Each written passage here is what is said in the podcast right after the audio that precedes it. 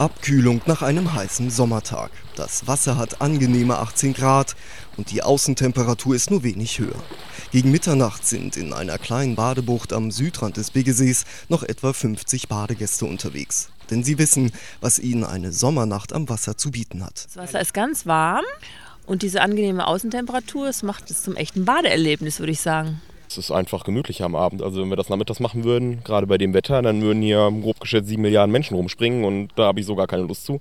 Und so ist das wesentlich schöner. Da hat man ein Stück freie Wiese noch. Ja, da ist halt keiner hier und äh, man hat halt seine Ruhe und gehört einem der ganze See für einen alleine. Weit verstreut sitzen sie zu zweit oder in Grüppchen. Keiner stört den anderen. So lässt sich die laue Sommernacht genießen. Vor allem für die vereinzelten Pärchen am See.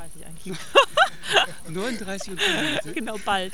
bald so Elke Heinzel und Joachim Jursch haben zusammen den Sonnenuntergang gesehen. Dann haben sie zusammen gebadet und jetzt machen sie es sich auf einer Decke gemütlich. Wir haben uns hier Wein mitgebracht und Käse und Salami und äh, haben hier so einen kleinen Genießertrip. Gebadet haben wir so zum Sonnenuntergang eigentlich auch. Jetzt gehen wir vielleicht nicht mehr ins Wasser, genießen dafür den Wein und die Gegend und die frische Luft hier.